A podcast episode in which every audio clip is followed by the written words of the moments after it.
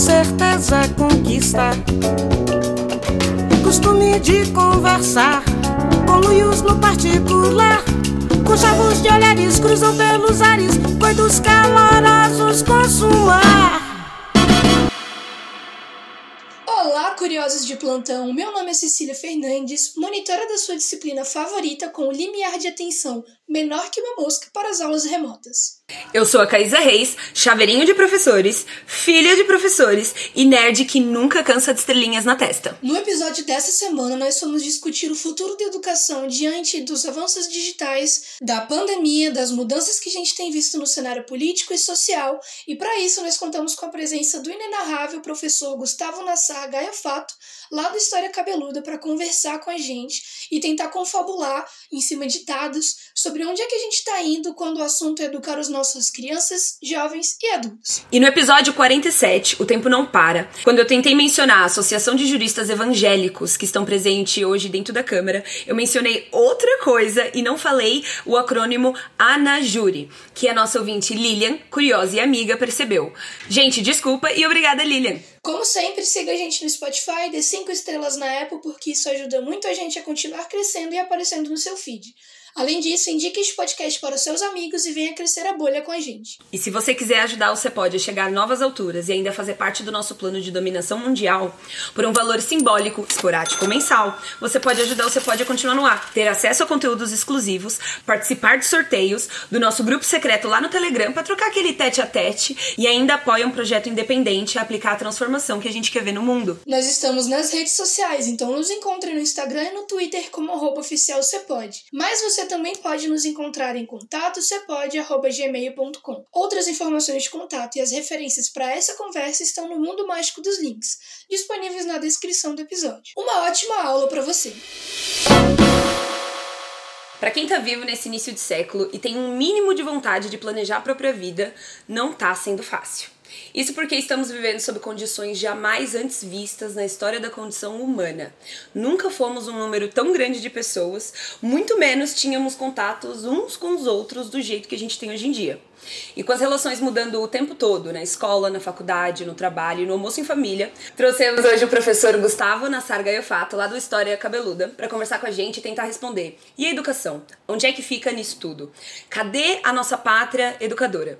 Gustavo, muito obrigada por ter aceitado o convite e muito bem-vinda à nossa comunhão de curiosos online. Eu que agradeço o convite, muito massa poder compor o espaço e espero poder trazer um pouquinho aí de alguma reflexão legal para quem está ouvindo. Conta pra gente um pouco sobre você, seu trabalho, o que, que você faz, quem é você na internet, para que as pessoas que estão nos ouvindo também te encontrem online, né? Bom, é, como elas falaram, eu sou o professor Gustavo, né? Eu sou formado em História, sou professor de ensino básico e ano passado eu criei a página no Instagram História Cabeluda, né? Na verdade começou com uma página de YouTube, né? Um canal de YouTube e aí, basicamente, o meu trabalho tem sido produzir alguns conteúdos que tragam algumas reflexões acerca é, de história, de política, mas principalmente a partir de um viés bastante é, ideológico, né? Porque aqui, é aqui é a escola com partido e nesse caso é o partido é o Partido Comunista Brasileiro, né? Então é basicamente isso. Sigam lá nas redes e é isso. Perfeito. Antes da gente entrar na nossa pauta, que hoje também está cabeluda, né? Os nossos ouvintes gostam de falar que a gente tem pautas cabeçudas por aqui, que são as pautas de fazer a cabeça doer e fazer a gente pensar. Nós temos um jogo de perguntas aleatórias para descontração antes da gente entrar naquela pauta mais pesada, meio que um aquecimento ali, pra gente já aquecer os motores. E o CAC de hoje foi feito por mim. Eu quero saber se vocês dois estão prontos. Sempre. Gustavo, esse é o nosso exercício semanal de criatividade proposital, porque a criatividade vem como uma atividade, não sem querer. Exatamente, Entendi. é um exercício, é uma tarefa de cada semanal. E é o seguinte: o seu professor de sempre ficou doente e agora vai ser necessário contratar um professor substituto mas a instituição de ensino quer saber quem vocês gostariam que ministrasse a aula. Quem seria o professor e por quê? Pode ser uma personalidade viva ou morta, vocês que sabem, mas tem que explicar o motivo da escolha. Vai lá, Gustavo. É isso, né? Jogar a batata pro convidado, é, tá Exatamente, já chegar com estilo. É, estamos de olho. Olha, difícil pergunta, viu? Mas acho que se eu pudesse escolher um professor de história, Ai, não tem que ser um, não pode ser dois, pode ser. Não, pode ser. Na minha lista tem cinco. Hoje eu tô roubando. Ah, entendi. Então, então essas listas legais estão rolando, entendi. É, então eu vou, eu vou selecionar dois, então, tá bom? Um deles é o Walter Benjamin, né? Importante filósofo da escola de Frankfurt. E o outro é o senhor Vladimir Ilyich Ulyanov Titio Lenin, Imagina até aula de geopolítica com esse homem, pelo amor de Deus, deve ser um absurdo. Que loucura, nossa, ele deve ser um excelente professor mesmo. Ele deve ter aquela. Ele deve contar a história durante a explicação, e aí quando você vê, você não sabe mais de nada do mundo além do que ele tá falando. E você, Caísa? Eu acho que eu tenho uma lista também, mas nem um pouco, assim, de personalidades tão, tão marcantes quanto a do Ela Gustavo. não quis Eu me falar primeira- antes da gravação, porque ela falou que eu ia roubar as personalidades dela, então. Também Tá correto. E é mesmo, porque a gente gosta das mesmas pessoas. Eu coloquei aqui no meu bloco de notas. Bom, primeiro com certeza seria a Michaela Cole. Com certeza. Imagina ter uma aula. Assim, porque eu não pensei em, em, em aula de história. Você falou professor substituto. Ele que falou professor de história especificamente. Eu já fui na pegada audiovisual.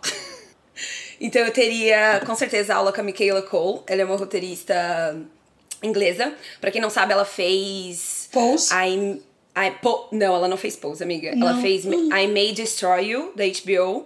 E ela fala mais ou menos da periferia é, da Inglaterra, né? Como que ela viveu. E, enfim, ela é uma pessoa que conversa numa serenidade, meu Deus do céu. Eu ia chorar em todas as aulas Ela já dela. não foi juíza do RuPaul's? Putz, eu não sei, meu Deus, se ela Eu foi juíza que do já. RuPaul's, me fala Eu que episódio que, já é esse. Do RuPaul Drag UK. Nossa, acabou de aumentar agora o amor da, da Caísa por essa mulher.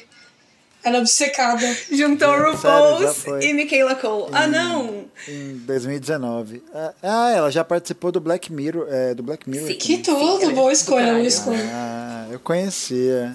Boa escolha. Ela, Lélia Gonzalez, musa, com certeza. Ah, e a Chimamanda. Nossa, eu ia muito roubar. Ah, imagina ter uma. Se bem que a gente teve Chimamanda, tretas roubar. recentes aí, mas eu ia gostar também, porque eu acho ela incrível. Ai, eu gosto desse tipo de professor. O jeito que ela fala. Ah, não. Eu sou, já sou encantada por professores. A pessoa fala do jeito que eu quero ouvir, eu ia assim, ó, da minha vida amar. E você, Cecília? Beleza, agora a gente entra com a minha lista aqui. Eu vou ter que sacrificar um nome pra poder colocar aqui. Beleza, vai ser esse. Ó, o seguinte. Eu gostaria muito, muito mesmo de ter aula com Yuval Harari, que escreveu Sapiens, a história da humanidade, porque ele tem feito um trabalho incrível com a BBC para imaginar qual que são os caminhos que a gente está traçando enquanto sociedade para o futuro pós-pandêmico, né? Eu queria muito ter aula com Sartre, não vou mentir. Ah, Eu acho ele um puta pensador, assim. Foi uma das pessoas que eu estudei dentro da Universidade de Jornalismo que mais me chamaram a atenção pela perspectiva. Se eu fosse voltar bastante no tempo, eu queria ter aula com Platão. Não vou mentir, o banquete ele pegou no meu coração quando eu tava estudando no ensino médio. Ele não teria aula com você. Com certeza. Mas, se eu fosse um homem branco de 21 anos ateniense, talvez. Entendeu? É, eu gostaria muito de aula com Leonardo da Vinci, num episódio onde a gente falou sobre multipotencialidade. Eu falei muito sobre ele. Acho que dava pra pensar em várias coisas ali. E por último, eu queria muito ter aula com a Angela Davis. Inclusive, ela já esteve na minha cidade. A Stephanie, que já esteve nesse podcast e que é apoiadora, também já entrevistou ela. Então, é, é um Nossa, momento de não vida. sabia. E ela é incrível, ela que fala que a gente não precisa dela porque a gente tem a nossa Lélia Gonzalez, entendeu? Tipo, que a gente tem a Lélia e não precisa de mais ninguém, então não precisa procurar referência fora. Eu adoraria ter uma aula com ela e eu poderia juntar com a sua amiga, fazer aquela, aquele dia coletivo que juntavam as turmas do nono ano na mesma sala, sabe? Não sei, Yes. amiga, eu sou da época que não chamava nonona. Ah, é verdade. Gustavo, eu não sei se você sabe que tem gerações diferentes, né? A Cecília, ela nasceu nos anos 2000 já, né? Então, a gente fala com outra geração aqui. Pois é. Eu sou geração 2000 agora que acabaram de liberar as vacinas pra, pra minha faixa etária. Então, então eu tô na faixa de ser cringe, é isso. É, tipo isso. A Caís, ela vacinou primeiro, assim, já com os velhinhos lá, a faixa etária avançada de comorbidades, ela tava lá. Tá correto. Ai, que sonho, que sonho. A terceira idade.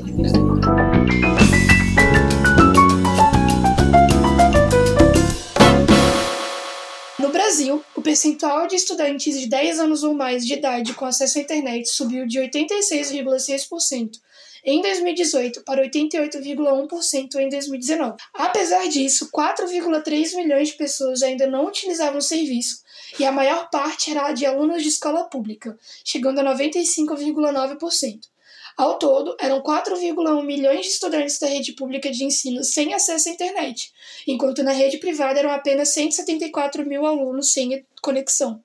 O número está na Pesquisa Nacional por Amostras de Domicílio Contínua, divulgada pelo IBGE, que investigou o último trimestre de 2019 para poder entender o acesso à tecnologia da informação e comunicação. Com essa primeira informação inicial, que eu acho que ela é um pouco mais ampla, eu quero saber se o que, que vocês veem assim. Vocês acham que as aulas sem o computador elas têm volta? Se elas não têm volta, como é que vai ser isso? O que, que vocês pensam nessa perspectiva? Você que está na linha de frente, Gustavo. Ah, eu acho que eu, eu acho que já existem literaturas que discutem isso sobre uma, uma ruptura do modelo educacional feito 100% em sala, né? que você tem é, modalidades como ensino híbrido, que você tem uma parte que é no presencial e uma parte que é que pode ser feita online, né? O, os dias se manteriam a mesma coisa, a criança continuaria indo para a escola, mas ela teria uma parte das atividades online e uma parte presencial. Existem algumas modalidades nesse trabalho. Sobre é, isso, eu acho que a gente caminha cada vez mais para um processo é, de disponibilização da, do ensino virtual. Né? É um ramo que tem crescido muito, o EAD especificamente, e nesse sentido esse EAD ele é muito visado, muito é, pensado, né, explorado vai ser, pelos grandes conglomerados privados de educação. Né? Então a gente tem a expansão cada vez maior de várias formas de ensino universitário EAD, né? muitos cursos, muitos cursos, a preços muito baratos e que geralmente significam precariedade de quem está trabalhando. Né? É, sobre escola, eu acho que existe cada vez mais esse abismo, né, que fica cada vez mais visível, na verdade, né, diante de nós, que é você ter um grupo social que tem acesso a certos recursos, como a internet, a plataformas, é, aparelhos, e outros não, né. Eu acho que é, é difícil prever se vai existir né, uma continuidade só, só da aula online, né? Eu acho que não. Eu acho que a migração total é, não aconteceria nem se todo mundo tivesse internet. Né? Eu acho que a escola, enquanto um espaço de sociabilidade, ainda tem uma importância maior do que essa. Né? Eu acho que isso demora um tempo ainda para se desfazer, a depender do avanço. Mas se fosse na materialidade de hoje, mesmo se isso acontecesse, seria horrível, né? Porque todo quase, como vocês falaram, né? quase 4 milhões de estudantes, mais de 4 milhões de estudantes, ficariam sem acesso à internet né, sem nenhum tipo de acesso educacional, que é uma coisa que a gente viu na pandemia, né, que foi bastante comum ver que existia uma falta de acesso gritante para os estudantes é, das escolas públicas, né, e principalmente os estudantes que se localizam em comunidades que são é, mais desprovidas materialmente, né, que têm maiores taxas de violência, maior taxa de, é, de desemprego, né, mais precarização do trabalho. Então seria um problema, né? Acho que seria uma epidemia de falta de internet. E assim, é, indo um pouquinho mais além, é, eu não sei se é um termo já popular, mas é, eu já li alguns. Já li alguns textos e vi alguns vídeos onde a galera fala um pouquinho de literacia digital, né? Que é esse letramento Bom, por definição, literacia ou letramento digital é a incorporação funcional das capacidades é, que conduz a aprender, ler e escrever. E se tratando de um ambiente digital, portanto, é a capacidade de ler, escrever e interagir nos ambientes digitais. A gente tem, é, mesmo a galera que tem acesso a um computador, que tem acesso a uma aula online, às vezes, digamos assim, tipo, eu não sei como que foram as suas aulas é, durante esse período, mas eu tenho eu tenho uma prima que ela é professora de. Ai, como que é o nome do, da até a primeira série? Ensino primário? Isso. E aí ela colocava algumas atividades para as crianças fazerem no computador ou, ou em casa. E muitas vezes os pais que tinham que auxiliar, né? E o, a, o maior problema que ela teve é que os pais não sabiam interagir, mexer no computador, né? Não tinham essa literacia digital. Não é só digitar um texto, apertar enviar. Não é só assistir um vídeo e, sei lá, fazer um resumo, uma, sabe? É, é, é toda uma cadeia de interações que a gente tem hoje em dia que as pessoas não estão sabendo lidar com esse tipo de, de, de relacionamento. É, a gente colocou foco nos alunos e a gente sabe que é uma péssima situação. Mas os professores? Dentro é, do que você já viu, do que você já se adaptou. É, minha mãe, ela foi durante anos professora da, da rede de ensino de São Paulo, da Prefeitura e do Estado, e ela não tem literacia digital alguma. Ainda bem, ela deu aquela aposentada, né?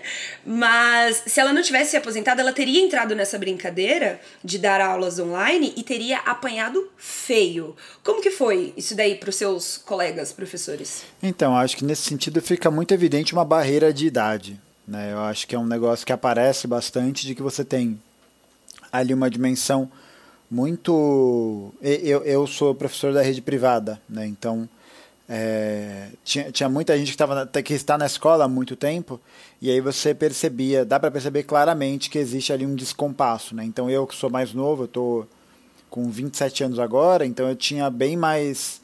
É, bem mais habilidade mesmo, né, com o computador, tinha uma vivência maior, né? Acho que o meu, como vocês falaram, né, meu processo de letramento, ele foi uma coisa também um pouco híbrida, né? Acho que a nossa geração foi como um todo, uma, uma coisa que está ali dialogando do analógico com o digital.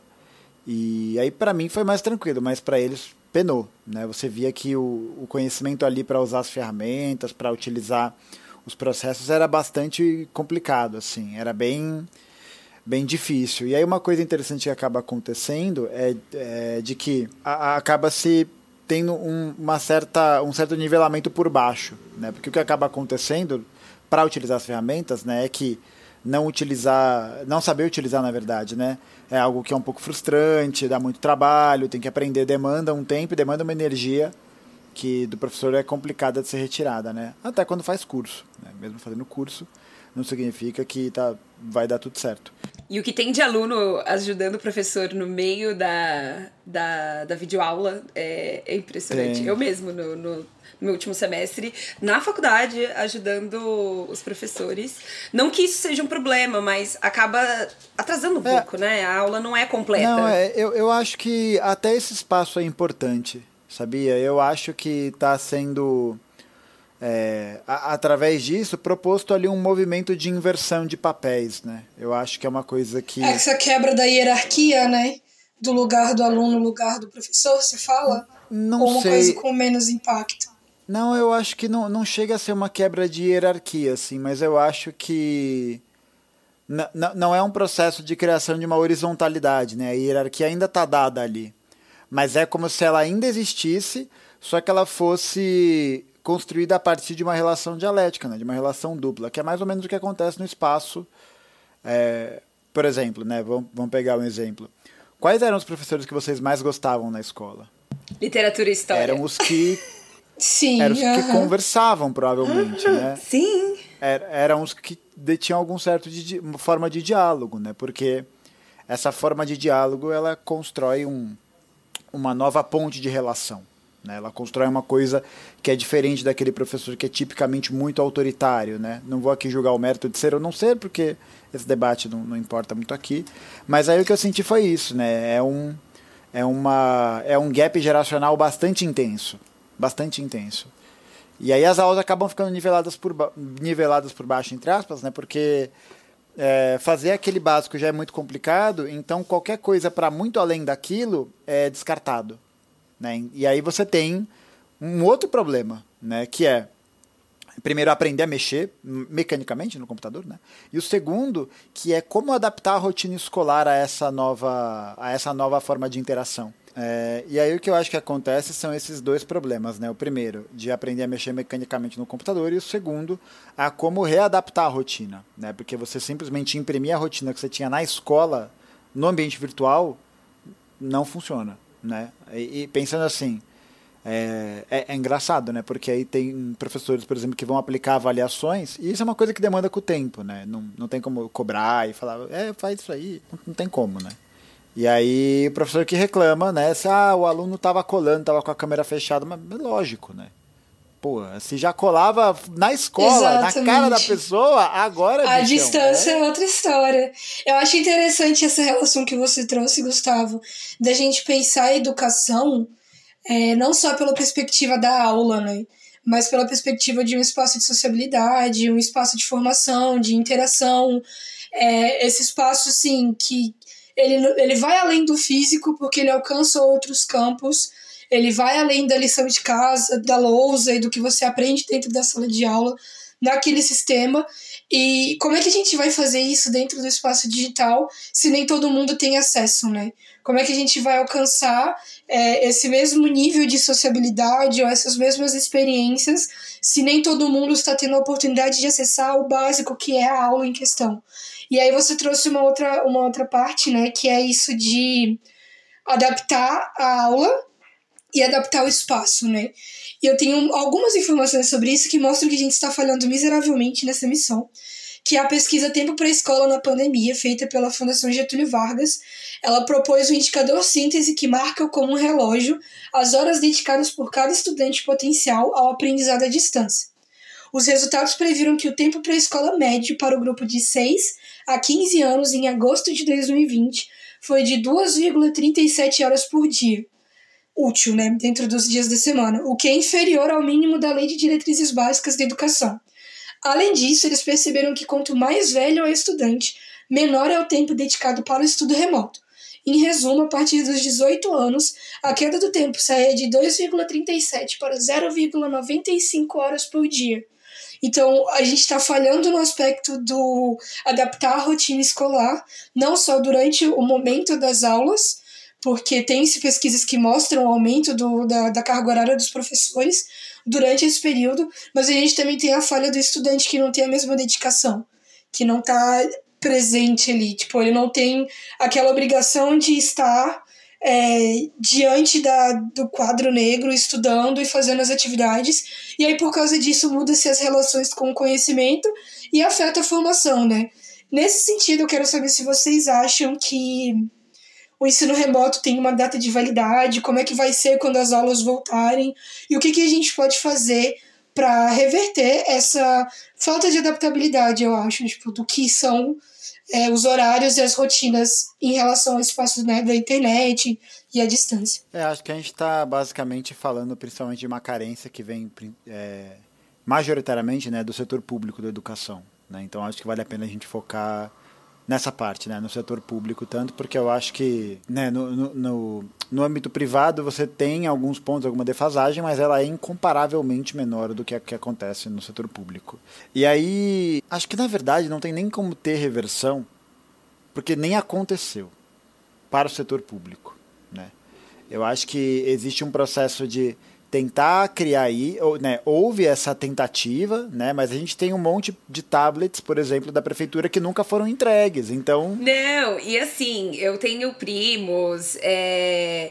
Que, que, estão na rede pública de ensino e é uma piada, sabe? Eles não estão tendo aula. A gente tem milhões de brasileiros hoje, adolescentes, que não estão tendo aula. Então, tipo, nessa pesquisa falou que quanto maior a idade, é, pior, pior o tempo para ele ficar prestando atenção de aula. Eu acho que esse número ainda é muito pior. É muito pior, porque eu vejo criança de 14 anos com uma televisão ligada na frente dele, mexendo no celular, e não tá prestando atenção na aula. Ele não pois tá. Pois é, a questão é que essas pesquisas elas acontecem com dados que eles conseguem ter acesso, né? Eles não conseguem informações via internet para quem não tem internet, para quem não tá conectado ou presente ou participando dessas pesquisas. Então, com certeza, desses 4,1 milhões tem uma galera que eles não sabem. Ainda que tenham outros métodos, durante a pandemia, as pesquisas do IBGE foram comprometidas sim, porque eles não podiam ir nas residências ou fazer os levantamentos com as prefeituras como era feito antes. E isso compromete totalmente a noção de realidade que esses dados trazem, né? Então é uma coisa muito mais dramática. A, a Caísa estava falando sobre literacia digital e a gente percebe uma diferença muito nítida entre o ensino público e o ensino privado, porque algumas instituições de ensino, principalmente do ensino privado, e algumas também do ensino público, elas têm uma concepção de que o conhecimento sobre o meio digital ele já é nato de qualquer faixa etária. Todas as pessoas naturalmente sabem mexer na internet. E não é assim que acontece. E a, eles não consideram o, o, corpo de professores que dirá os pais dos alunos ou pessoas que moram com os avós que também não fazem parte dessa pesquisa. Então são muitas camadas de especificidade e muitos recortes sociais que às vezes não cabem nesses formulários e essas pessoas continuam sendo prejudicadas, sabe? Então, assim, nós temos uma redução drástica que vai contra uma lei que está estabelecida há décadas no Brasil a respeito da educação e não é feito nada, entendeu? Então, acho que entra um pouco do, nas discussões que a gente sempre tem no podcast sobre até que ponto isso acontece é, por uma falta de preparo e onde começa a ser uma agenda ou um planejamento ou um plano de governo para que a gente não tenha pessoas educadas nas urnas e, e nas discussões públicas, entendeu? Então acho que tem um, uma linha entre. Uhum. Eu acho que é interessante pensar nisso, né? Porque o que a gente vê crescendo, né, são algumas dinâmicas que é, algumas dinâmicas sociais que têm ganhado muito corpo, que é a dinâmica primeiro, né, puxando com o que você falou, Cecília, da precarização do serviço, né? E aí quando você pergunta se é só falta de preparo ou inabilidade, o preparo né, do corpo docente vem a partir de recursos de cursos e formações da escola, né? Então, tipo, o negócio qual que é? Qual que é a posição que você está tá se colocando essas pessoas? De não financiamento, né? Existe a política, a política de qualquer serviço público, na verdade, ela é cruzada completamente, ainda mais no Brasil, em que a gente tem uma burguesia financeira podre e que vai tentar fazer com que haja o ganho de ações a qualquer custo. Então é, é, é aquele famoso efeito catraca. Né? É uma coisa que a, acontece muito em gestão de serviço público, que é a nomeação, por exemplo, de uma pessoa no Ministério do Meio Ambiente que é ligado a madeireiras. Né? Então, o que, que ele vai fazer? Ele vai criar toda uma política pública, né? Ele estava, por exemplo, estava no setor privado, aí ele vai para o setor público. Aí no setor público ele faz todas as medidas que vão melhorar os ganhos dele do, no setor privado. Aí ele sai e volta para o setor privado. Né? Anota aí, pode anotar, previsão. Paulo Guedes vai fazer isso e vai voltar para o BTG Pactual. Pode, anotar, pode anotar. É uma aposta. Vai ler num fardinho de cerveja. E aí o que acontece é, é acontece justamente isso em uma grande escala, né? E na educação não é diferente. Você tem o um avanço do grupo da Somos, da Croton, você tem um avanço do, da Laurent, você tem o um avanço é, de várias, especialmente de grandes conglomerados que têm ações na bolsa de valores, né? Então, para eles é muito interessante que você desvalorize, que você desfinancie a educação pública, porque você abre um caminho ideológico para falar: olha, como o setor é, público é uma merda, né? Vamos privatizar porque privatizar melhora, né? Pergunta aí para os chilenos o que, que eles acham disso, né? E aí você cria esse sistema ridículo de voucher, né, de escola, e que serve exatamente para poder fomentar os lucros das empresas, né? Porque né, é importante. É, gente, quando alguém privatiza uma empresa, né?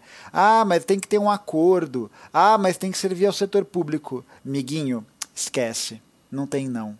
Tá? Não tem não, porque na prática não é assim que a banda toca, tá? Pode ter contrato, pode ter lei, pode ter, né? Pode ter, assim como também as pessoas simplesmente não vão seguir porque elas têm dinheiro para não seguir. Né? Acho que esse é um ponto bastante relevante de se ressaltar. E aí o que você tem é um movimento de tentar mercantilizar cada vez mais a educação. Né? E aí, nesse ponto, uma coisa que eu acho interessante de ser abordada nesse sentido é pensar, bom, por que, que estão fazendo os professores trabalharem cada vez mais? Né? O que a gente enfrenta dentro do nosso modelo econômico que privilegia uh, o mercado financeiro né?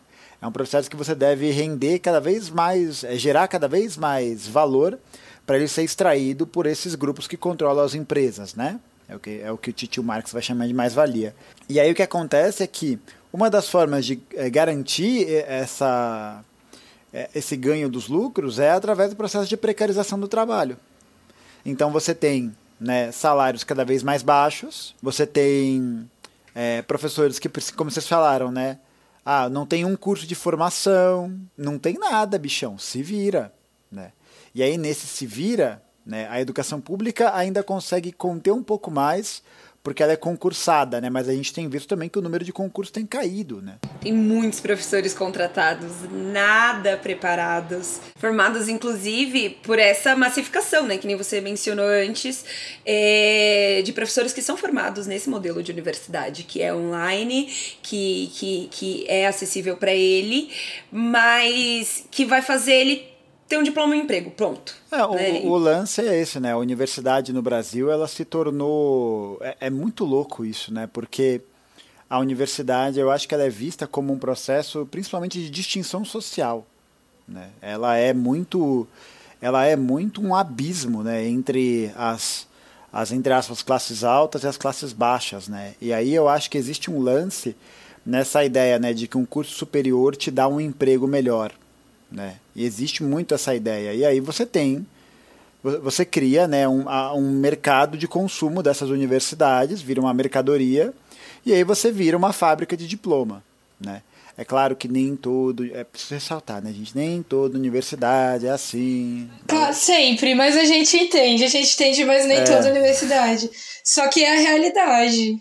Principalmente porque a maioria dos nossos ouvintes aqui estão dentro da universidade ou estão saindo dela, né? E aí eu viro a pergunta para quem tá ouvindo. É, como que tá essa educação onde você tá? Ela é massificada, ela não é? O quanto você tá de corpo presente, né? Na, e mesmo tá quanto existe de, é, de, né, de, de duas coisas, de possibilidade de ação, né? Do, de agir é, dentro dessa dinâmica. Então, se você ganha as ferramentas, se você está sendo exigido em algum ponto, e se existe mesmo de fato essa, esse incentivo. Né? E aí o que, o que a gente vê é o crescimento de gente.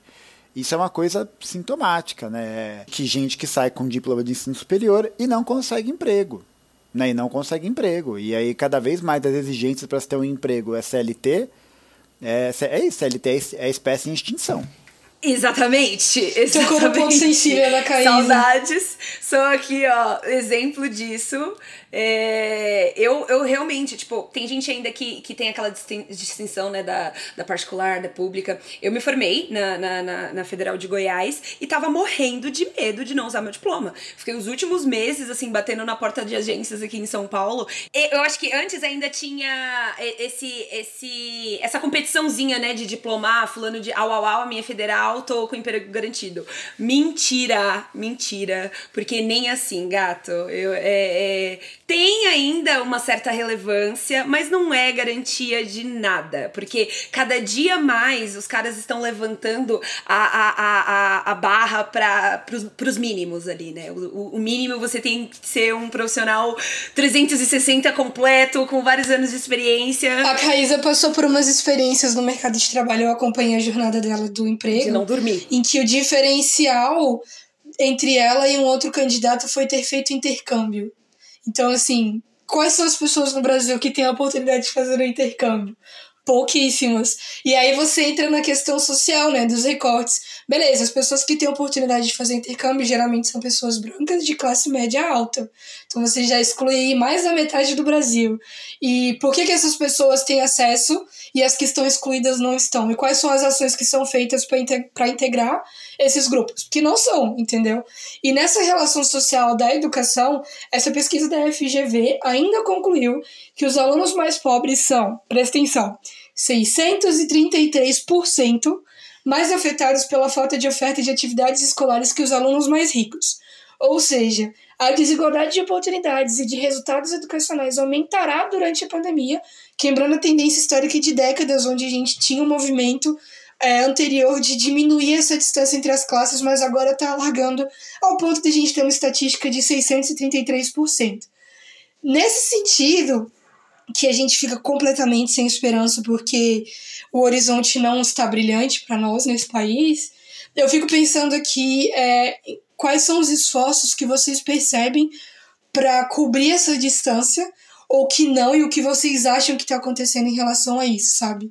Como é que vocês enxergam é, a, o que, que o governo está fazendo em relação a isso, o que, que as instituições de ensino estão fazendo, as empresas, as famílias, entendeu? Tipo, nessa, nesse aspecto, como é que a sociedade está reagindo, sabe? Acho que existe, na verdade, o, e aí eu vou trazer uma notícia, um movimento que é completamente reverso a esse pensamento, né? O que eu acho que tem acontecido cada vez mais é uma pressão né, sobre o setor público educacional, né, e, e, isso acaba afetando muita gente o tempo todo. Né, como você falou, é, 600% de diferença né, afetado por atividade extraescolar. Né, então existe ali sempre um fomento para a continuidade dessa desigualdade. Eu acho que o Brasil é, nunca passou por um momento em que essa ordem pudesse ser realmente questionada a partir de um ponto que a gente pudesse pensar numa educação pública universal e gratuita, né, de qualidade. Porque até mesmo nas, gestões, na, nas gestões do, do PT você teve um grande fomento exatamente às universidades privadas, né, que montaram em cima do Ministério da Educação pelo senhor Fernando Haddad, né, quando era ministro da Educação. Então é importante lembrar isso. Né. E aí pensar. O que... eleitoral tá chegando, o negócio tá. É? Não, então, é, é isso, né? É, é, é que tem uma galera que está emocionada que acha que o que é isso, né? Que o Lula vai ser o Lenin de 2022 e é, pessoal, ele vai vamos... ser o Papai Noel trazer o Natal pro ano inteiro, não vai acontecer sim, vamos com então, calma. Então, o, o negócio é que é justamente pelo poder político ser controlado por uma por, por esses setores, né, de uma burguesia industrial, de uma burguesia uma burguesia agrária, vai, mas de um, um grande grupo de latifundiários, do agronegócio, né? Na verdade, todos eles têm negócios entre si. Né? Isso é importante ressaltar. Então, a miséria de todo mundo é bom para essa, essas 30 unidades de pessoas. Né? E aí o que a gente vê é que justamente pelo poder, é, pelo poder federal está sendo não, não só federal, né, mas o federal, estadual, municipal, todas as instâncias sociais estão é, permeadas pela ideologia, pela ideologia burguesa, então principalmente sob o controle desse, desse grupo que explora, que explora a desgraça para poder se expandir. Né? Então é isso. Como é que você, como é que se pode pensar numa solução em um país que aprovou uma PEC como a PEC do teto dos gastos? Então você tem todo um discurso que é um discurso de austeridade fiscal, um discurso de corte, de contenção de gasto, e um discurso que, ao mesmo tempo que você tem corte e contenção de gastos, você tem a formação de 11 novos bilionários num ano que morreu 500 mil pessoas. Eu não queria ser pessimista igual o Gustavo. Não, mas, mas eu acho que. Mas eu acho que é, é importante. Não é pessimismo, eu acho que é, que é realismo, não, é né? Pe... A gente não. É, é pessimismo, mas eu. eu, eu... Não tem como ser tem como ser otimista no Brasil, diga aí, entendeu? Não, acho que tem um pouco disso. Eu, eu, acho que não é, nem, não é nem por essa ótica, né? Eu, eu gosto até de usar a palavra pessimismo, né? Porque eu, eu, eu tenho um pouco da impressão que a ideia de realismo, né? quando a gente fala ah, essa é a realidade, isso coloca a gente dentro de um plano como se nada pudesse ser alterado, entendeu? Ele cria essa subjetividade. E aí eu acho que quando a gente fala tá uma merda, né? É isso, essa é a palavra, tá uma merda, né? E vai melhorar daqui a um ano? Não vai melhorar daqui a um ano. Vai melhorar daqui tende a dois. Tende a piorar, né? É isso, tende a piorar, né? Então eu acho que é importante entrar com esse pé no peito, por quê? Porque a esperança é um sentimento reacionário. Porque se a gente continua nessa ideia de ah não, no futuro tudo vai ser melhor e um dia a classe trabalhadora vencerá, nós estamos destinados a isso, bichão, espera sentado numa cadeira bem confortável porque você vai ficar sentado esperando nessa cadeira bem confortável. Sem contar que essa ideia do realismo entra num dos pontos que a gente já discutiu aqui no podcast, que é o de terceirizar a responsabilidade da mudança, né? Já que a realidade é essa, eu vou deixar para a próxima geração resolver o problema. Ou já que tá uma merda, não tem nada que eu possa fazer. Então você continua é, fazendo esse movimento, né? Não, no futuro vai mudar, mas quem vai mudar o futuro não você, pelo visto. Você vai ficar na sua sem participar desse, desse movimento, dessa transformação que a gente precisa, eu acho. É que vocês falando isso me lembra total a população que hoje está sendo afetada, né? Quando você fala de 4 milhões de pessoas que não têm acesso a, a, a ao ensino que teoricamente foi remoto, é, 90% dessas pessoas ou mais, com certeza, são pessoas negras, estão da, da periferia. Eu não li tudo, mas é, esse dado está no, no, no resto da pesquisa. E. E aí você perpetua um estado que a gente já não é muito bom, entendeu? Então, é, hoje eu penso, é, eu não sei qual a idade dos seus alunos, mas imagina a galera de 15, 16 anos que, véi, parou de ter aula ano passado parou. Parou. E aí, você pega uma galera que tá formando, vai formar, vai pegar lá o diplominha do ensino médio, vai sair é, da escola. E, e hoje muita gente odeia, né, estar na escola, porque é, é uma certa obrigação e, e não estudar. E aí eu vejo o, dos próximos 20 anos essa pessoa que tá com 15 hoje. Imagina. Sabe? Tipo, é, faz esse exercício. A galera que hoje não tem essa litera, literacia digital que está sendo necessária para formação na escola, na faculdade, no trabalho, é, relações interpessoais, assim, para você paquerar hoje em dia, se você não tem internet, você se ferrou. Então, tipo, é, é o distanciamento que essas pessoas vão, vão vai aumentar, né? É um, é um abismo que, que, que, que a gente está abrindo mais ainda. Então, é, eu acho que esse exercício, né, de confabular ideias aqui e, infelizmente, ver que tá piorando, é pensar também o que que hoje, no, no âmbito individual, o que, que a gente pode fazer para reverter a situação de quem tá se ferrando hoje também, né? Tipo, vocês falam da próxima geração e tal. Mas eu queria muito que essa galera que já tá grandinha, 15, 16 anos, recebesse uma ajuda. E a tendência é que elas não vão. Então, acho que nesse sentido é difícil, né? Porque acho que acaba a gente se vê exatamente dentro de um impasse. Realmente, né? Talvez há pouco a se fazer. É isso. E, e tipo, e é, e é uma, uma desgraça, né? Às vezes pensar que a gente não tem como mitigar o sofrimento de muita gente. Claro que alguma coisa é possível ser feita. Né? Então, por exemplo, fazer alguma contribuição que volte para a comunidade de alguma forma. Né? É, e aí, nesse sentido, o trabalho que vocês fazem, o trabalho que eu faço, o trabalho que os comunicadores fazem, o trabalho de que várias associações fazem e também o trabalho que as agremiações políticas fazem, né, para tentar mitigar esse processo, para tentar é, aliviar essa, essa dor, aliviar essa, essa condição.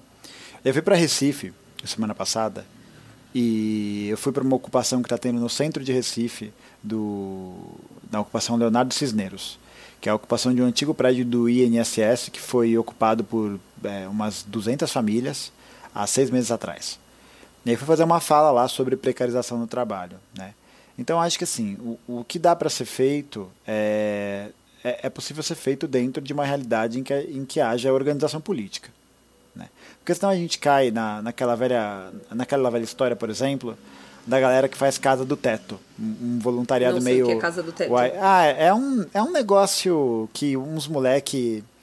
Os moleque vai construir casa para pessoa que precisa. É legal, tal, mas tipo, é, é, tem a sensação que é, é, profundamente despolitizante, né? É igual aquela galera que vai ensinar inglês para crianças africanas e fica tirando foto. É tipo meio, White meio Man Savior. aquela ex-participante do Big é, é, e os bebezinhos. É, é White Messiah total, assim. É, é total. É, e aí o, o, que acontece né, é tentar, nessa direção, fazer um trabalho de envolvimento com a comunidade com o meio político. E é por isso que eu, Eribaldo, Jônio, inclusive um abraço para os camaradas, é, a gente sempre reforça e salienta né, que é importante não só que as pessoas mostrem sua indignação online, sigam as páginas e nos deem dinheiro, né? Não é isso, não é só isso, mas a parte mais importante é estudar, né, ler as paradas e principalmente é, se organizar politicamente. Né? Eu acho que, nesse sentido, os partidos da esquerda radical criam uma proposta em direção a isso que seja longe da caridade, né? de uma certa culpa cristã, de uma coisa, meu Deus, eu tenho que ajudar alguém, né? porque sim. E não tem nenhum problema com isso. Né? Não tem nenhum problema com isso. A grande questão é alterar o horizonte significa também alterar a estrutura na qual a gente está condicionado, né? na qual a gente está inserido. E isso não vai ser feito da noite para o dia. Né? Isso é uma coisa importante. Acho que a galera pensa muito em futuro. Sabe? Acho que a galera está muito preocupada com 2022. Está muito preocupada com 2022, está muito preocupada é, com, com algo que não tem qualquer materialidade. Não tem materialidade nenhuma, né? Você falar, ah, em 2022, eu não sei o quê. Bichão, dia 7 de setembro, o, o Biruliro tá planejando ir lá na frente do palácio, fazer um negócio. E aí? Né? E aí? Ai, meu Deus, quem podia imaginar, né? E o negócio é esse, existe talvez um grande conluio, né? É aquela coisa, existe um grande conluio para deixar seguir o barco, né? E aí a gente cai nessa armadilha, né? A gente cai nessa armadilha de conciliação, né? De que ah não, a gente vai abrir mão do que a gente acha porque não dá para ser feito na, na realidade, né? Olha onde que a conciliação trouxe a gente, né? Olha onde que a gente está agora, entendeu? E aí qual que é o grande problema, né? Como se como pautar um novo debate com uma coisa que o neoliberalismo faz, né? E a gente cai nessa armadilha, ah, eu queria muito ajudar, eu queria muito fazer, né? Então, quando o neoliberalismo, ele, não o capitalismo, né, mas sob a sua forma neoliberal, ele vai isolando cada vez mais os sujeitos, né? Então, é tirar as pessoas da, dos momentos de conversa, é você impedir com que as pessoas possam almoçar juntas porque tem horários muito diferentes, é você criar todo um mecanismo de gestão né, para que as pessoas não se falem, que elas não conversem. E é por isso que, nesse sentido, a organização política, ela, a meu ver, é o que pode ter o, o ganho de ajuda real mais próximo. Né? Ah, a fala que eu fiz lá na ocupação. Ah, será que eu mudei a vida de alguém? Meu, isso não importa, assim. De verdade. Eu acho que se, eu me preocupar com isso, né, é uma coisa que só vai me trazer sofrimento. Só vai me trazer dor e sofrimento que eu nunca vou saber. sabe? Aí... A gente nunca sabe até onde vai a. a... Inclusive, tem essa, essa frase escrita no, no, no, pátio da Faculdade de Química da UFG, que um professor nunca sabe até onde a influência dele vai. Então, é isso, né? Você tem um, um, um movimento ali que, que é importante das pessoas se conscientizarem e pensarem que isso não é uma solução, isso, isso não parte de um problema individual, né? A precarização do trabalho atinge esmagadoramente um, um grupo, uma classe, né? Um, um, segmento. Se ela é um problema que não é do indivíduo, né? e ela é um problema da coletividade, será que a solução está em pautar. A, a, solução pode ser pautada pela individualidade? É claro que não. Eu acho que. Exato. Boa! Eu acho que essa, essa é uma reflexão que a gente tem que deixar para os nossos ouvintes, para os familiares dos nossos ouvintes porque é, dentro do podcast a gente sempre busca trazer a conversa como essa ferramenta transformadora, mas a coletividade como um movimento que a gente tem que seguir acima de tudo, sabe? Então, às vezes plantando pequenas sementes, assim, a gente consiga chegar a algum lugar, porque de fato, né, a conciliação trouxe a gente para esse espaço e olha a merda que é, e a tendência é realmente não é promissora. Pra gente poder encerrar, eu acho que estender um pouco dessa curiosidade, dessa vontade de fazer algo de fato, né? Sair dessa perspectiva é, neoliberal e também. Eu quero saber o que, que vocês podem deixar de indicação para os nossos ouvintes. É, de indicação, meu Deus, tem muita coisa. É, primeira coisa de todas é seguir os camaradas que produzem conteúdos, né? Então acho que esse é o primeiro ponto muito importante. É, segunda coisa, posso indicar uma plataforma de curso? Pode indicar tudo, até página tudo? do Wikipedia. Ah, então tá bom. Arrobas. Arrobas, arrobas pra tá eles. Bom. Então vou começar primeiro com os cursos, tá bom? Porque é um pouco mais fácil. É, façam os cursos do classe esquerda. Né? A gente tem curso lá sobre Marx, sobre Hegel, sobre Lenin. Vai ter um curso sobre trabalho, tá? Então é bastante coisa bem interessante. Classe esquerda, tá bom? O arroba deles é a mesma coisa. Agora, os arrobas que eu vou indicar, eu vou indicar o projeto Mimesis, do meu camarada Eribaldo Maia, do PCB. Vou indicar o arroba do meu outro camarada também, famosíssimo Jones Manuel, porque tudo é Jones Manuel. É, eu, vou, eu vou indicar também o arroba da, da organização da qual eu faço parte, né, que é a Unidade Classista. É, mas também quero indicar os arrobas de outros coletivos para que as pessoas possam se articular, se movimentar. Né? Aqui em São Paulo, para, por exemplo, o movimento feminista, a gente tem o coletivo Ana Montenegro, também organizado pelo PCB. A gente tem o coletivo Minervino, também nacional e também é, em São Paulo, não sei se eles têm, tem em São Paulo também, que é minervino.sp, tá? É, também indicar o arroba do PCB, né, do Partido Comunista Brasileiro, aí você tem o PCB Partidão. E por último, o arroba da UJC, né, da UJC Brasil, que é a organização da juventude. Então acho que são bons arrobas tanto para se informar, né, para gente para se ter um processo de formação ali legal, e arrobas também para fazer bom, né, agora o que eu faço, né, se organizar politicamente, esse é o caminho. Então acho que espero ter ajudado. E você, Cecília, o que, que você pode indicar para gente? Hoje eu vou indicar uma série de documentários é, norte-americanos que chama Last Chance You, que está disponível na Netflix. É, é uma série documental que apresenta estudantes e jovens que tinham carreira no futebol americano, mas tiveram que deixar por causa de problemas na lei. E aí eles são reabilitados por meio da educação. Então é uma série documental que acompanha esses estudantes até eles terem os testes para poder voltar para a Liga Nacional. E apresenta a história deles de família, de vida. São a maioria jovens negros de periferia apresenta também a história dos professores, qual que é a missão deles enquanto educadores e o objetivo deles com aquilo. É bem emocionante, porque traz um processo de reabilitação pelo esporte, pela educação, pela cultura e apresenta uma outra perspectiva do futebol americano para além do que a gente vê publicizado por aí. Tem cinco temporadas, são 40 episódios no todo. episódios curtos com histórias emocionantes que eu acho que podem trazer uma perspectiva diferente que a gente tem sobre a educação. E você, Cal, o que, que você pode me indicar? Eu me deixei por último porque as minhas indicações, assim, em comparação a de vocês. Gente, eu tinha um professor de literatura que falava que a pátria dele era a língua portuguesa e não o Brasil. E essa semana eu descobri uma cantora portuguesa muito fofa, então não tem muito a ver com o assunto da semana, mas vamos explorar mais a literatura, por favor, gente. Ela chama Mayara, Mayara Andrade, o álbum dela chama Manga, e por favor, escutem uma música que chama Afeto. É muito fofo. E o português de Portugal, num ritmo que a gente considera familiar, é muito gostoso de ouvir. É... E assim, o clichêzão, né? Quem, quem nunca assistiu a Onda, assistam, por favor. Nossa, essa foi a indicação mais professor substituto deste episódio. Com certeza. Sim, a onda, principalmente a versão que tem o cara gato do Sense8 novinho, essa é a versão melhor que tem. Então, é. É o alemão, é, lembrei, lembrei. É, é muito bom. Sim, então, tá vendo? Por isso que eu preferi ficar por último, entendeu? Então, assim. Pra poder, é... é... eu sei, pra ser a cereja no bolo, aquela cereja que às vezes as pessoas. O alívio cômico. Né? Exato. Gustavo, muito obrigada mais uma vez por ter aceitado vir. Fica aqui o espaço para você divulgar suas redes sociais, onde a gente pode te encontrar na internet. E a gente deixar aquele abraço caloroso para os nossos ouvintes. Bom, primeiro eu que quero agradecer né, o convite, muito legal poder compartilhar o espaço, poder compartilhar algumas reflexões.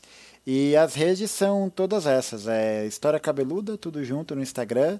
Tenho também um canal no YouTube, mas está meio parado porque dá muito trabalho. Tem o meu Twitter, né, que é o meu Twitter que é pessoal barra da página, que é Gaiofact, G-A-I-O-F-A-C-T, né? É um trocadilho com o meu sobrenome, né?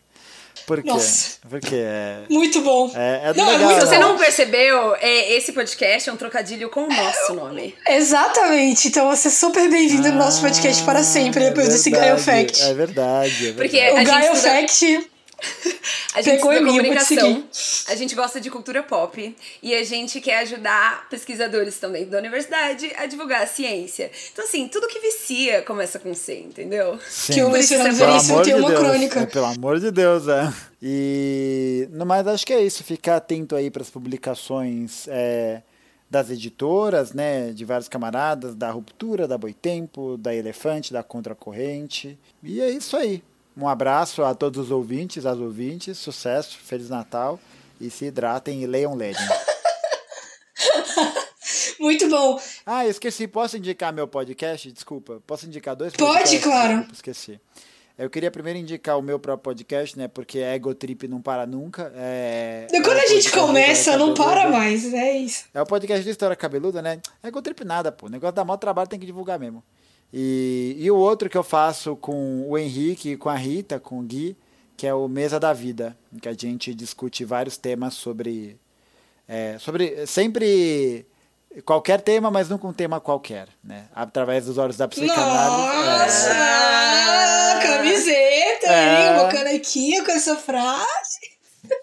Caís, e onde as pessoas vão para nos encontrar? Lá no arroba oficial você pode, no Twitter ou no Instagram, você pode mandar mensagem pra gente, abrir seu coraçãozinho, ou ainda no contato você pode, arroba gmail.com. A gente está sempre aberto a ouvir sua opinião e suas, su- suas lamentações sobre o futuro da educação do Brasil e de tudo que envolve a comunicação. E se você quiser conteúdos extras semanais, conversas exclusivas, sorteios de livros indicados nesse podcast, vai no apoia.se barra e por um precinho camarada você ajuda a gente a continuar a nossa transformação e dominação mundial. É isso? É isso. Até semana que vem. Até semana que vem.